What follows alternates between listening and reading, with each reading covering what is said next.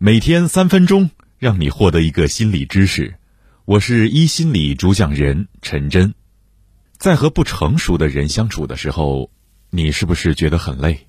和他在一起，不管你们是什么关系，你都感觉自己像个妈，哭笑不得看着一个傻孩子。真正的成熟不是看年龄，而是看心智。那么，怎样才能成为一个心理成熟的人呢？我们可以从三个方面入手。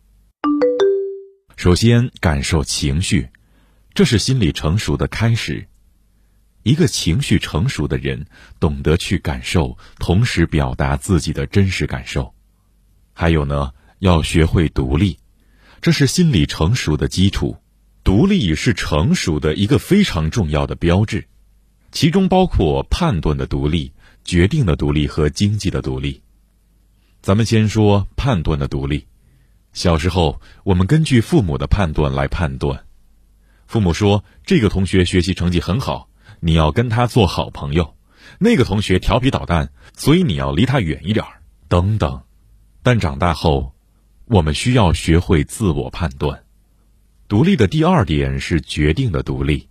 在出去玩的时候，当朋友问吃什么、要去哪里做什么。你都回答我随便，你决定的时候，对方有可能会很愤怒。为什么会愤怒呢？因为你把决定权交给了对方的同时，也把需要承担的责任转移了给他。决定的独立意味着一个人需要有承担责任的勇气。独立的最后一点是经济独立。当女孩问男孩：“你一个月有多少钱？”的时候，这个背后还有深层的心理动机。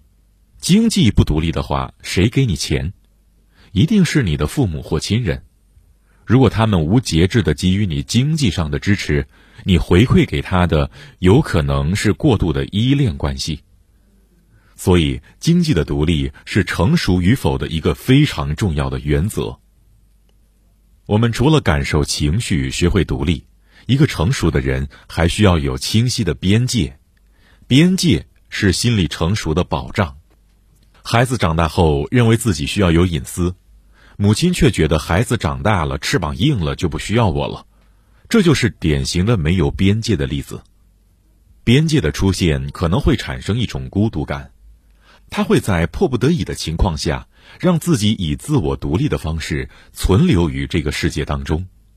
虽然这个成长看起来挺撕裂和痛苦的，但拥有这个边界，他才能独立思考。独立判断和独立决策，所以一个心理成熟的人，必定是情绪上成熟、个人独立、边界清晰的人。朋友们，要想成为这样的人，必须要真实的感受和面对你的情绪，勇敢实现自己的经济和人格的独立，保卫自己和尊重他人的个人边界。不过，拥有成为一个心理成熟的人的想法呀，本身就意味着你是一个内在有力量的人，这就是你成熟的起点。好了，朋友们，今天的分享就到这里。如果你喜欢，欢迎分享给你身边的小伙伴。明天的同一时间，请继续收听心理知识。下次再会。